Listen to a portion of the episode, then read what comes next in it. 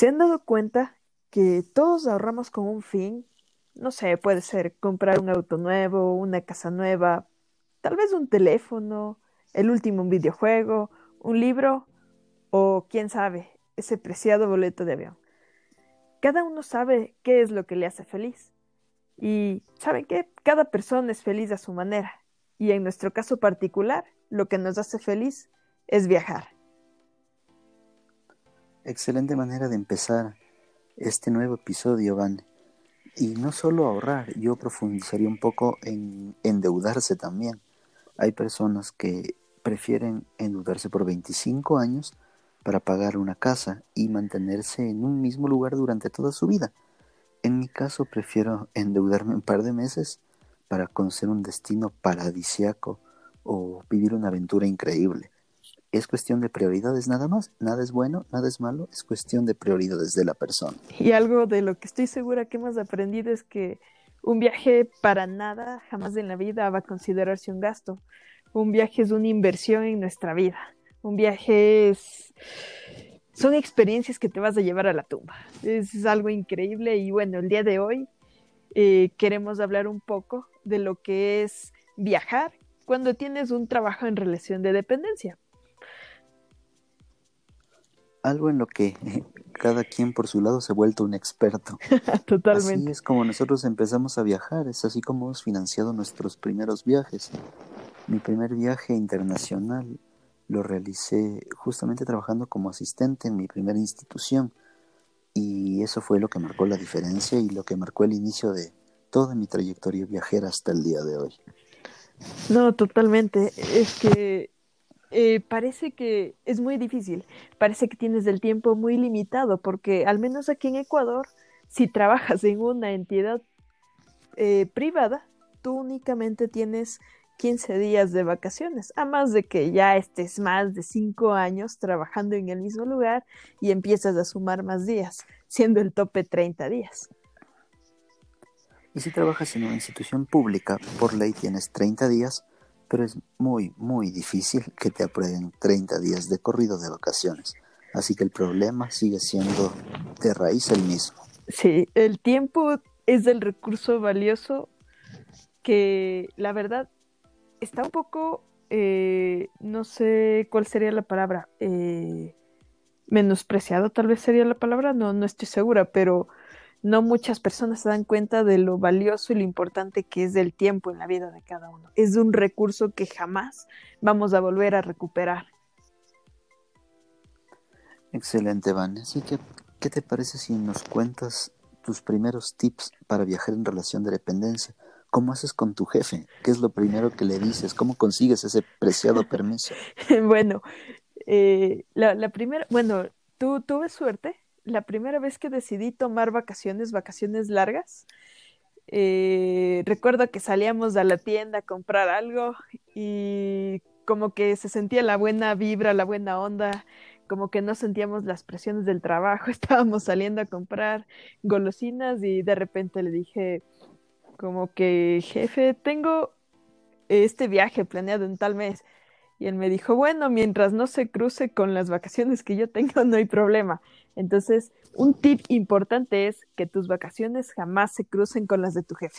Siempre busca un mes en el que eh, puedas manejar eso y evitar cruces y que pierdas un boleto.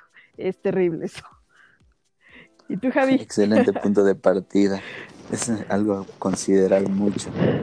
Yo recuerdo que mis primeros viajes los hice en, periodos cortos, es decir, de cuatro o máximo cinco días, y los hacía eh, precisamente para ir a vivir un festival de música, que es lo que a mí me apasiona.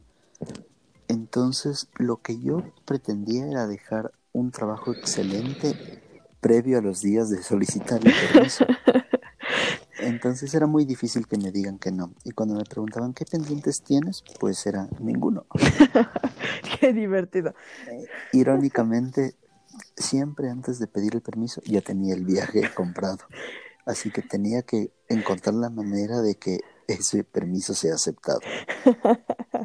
estoy, estoy, ¿cómo se llama esto? Eh, siempre me ha pasado lo mismo igual. Eh, menos la primera vez que pedí porque como que era bastante novata y fue como que vamos a la segura y de ahí sí pido el permiso, pero ya creo que después con la práctica te haces un poco más osado y sencillamente compras del vuelo y cruzas los dedos porque te den el permiso. A final creo que siempre terminan cediendo porque quien ha viajado, quien ha comprado un vuelo entiende la dificultad de cambiarlo, ¿no? Y el proceso de planificación que conllevó. Exacto. Y el costo. Y la, la inversión que estás haciendo, usualmente, al menos aquí en nuestro país, los boletos no son nada, nada baratos. Así es. Entonces la gente es un poco comprensiva en ese aspecto. Sí. Eh, ¿qué, ¿Qué otro tip tienes tú fuera de? Bueno, eh, algo que yo recomiendo siempre a todos mis amigos o familiares que piensan hacer un viaje y están trabajando es procurar en el día a día mantener una grandiosa salud, comer bien, ejercitarse, tener eh, momentos de serenidad, de paz, porque al viajar, sobre todo a destinos internacionales, cambia radicalmente nuestra rutina. Y sería terrible, por ejemplo, viajar a México, comerte unos tacos el primer día y perderte el resto del viaje porque estás enfermo tu cuerpo, tu mente deben responder a niveles óptimos para que puedas disfrutar de todo lo que tienes planificado por tanto tiempo. Así que ese para mí es un tip de oro. Totalmente, la salud es uno de los puntos más importantes. No, no podemos dejar en segundo plano la salud. Sin salud eh, no, no podríamos viajar. Eh, un, otro, otro tip súper importante eh, pienso yo que es, bueno, digamos que ya tienes el permiso, entonces chévere. Lo, lo, otro más importante es planificarte con anticipación, lo que son reservaciones de hoteles, reservaciones de actividades, en el caso de que quieras realizar algún tour eh, o algo así por el estilo. Pero enfocémonos un poquito más en, la, en lo que es la reservación de hoteles. ¿Qué, ¿Qué tipo de aplicaciones y cuáles son tus estrategias para esto, Javi?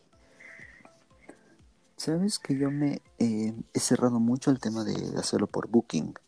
Todos mis viajes los he reservado a través de Booking, el tema del hospedaje.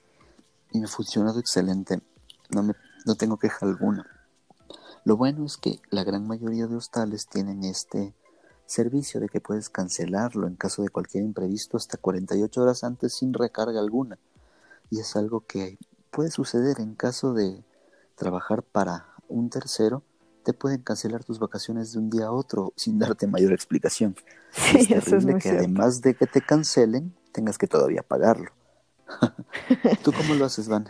Eh, sí, yo creo que usamos el mismo método porque Booking me parece una plataforma extraordinaria. Es una aplicación bastante completa. Tú tienes una variedad infinita de hoteles, de, desde el viajero más austero hasta el que se sienta con, mucho más dinero para gastar. Así es. Sí, y adicional a eso tienes varios hoteles que te incluyen el desayuno por tarifas bastante pequeñas incluidas, entonces es, es bastante interesante poder jugar inclusive con este tipo de, de adicionales. Justo eso iba a mencionar. Perfecto. Otra cosa que yo recomendaría mucho es eh, cambiar un poco la mentalidad, porque todavía tenemos este, este patrón mental un, poco negativo de que em, mi jefe es un ogro, de que trabajo es trabajo, de odiar los lunes.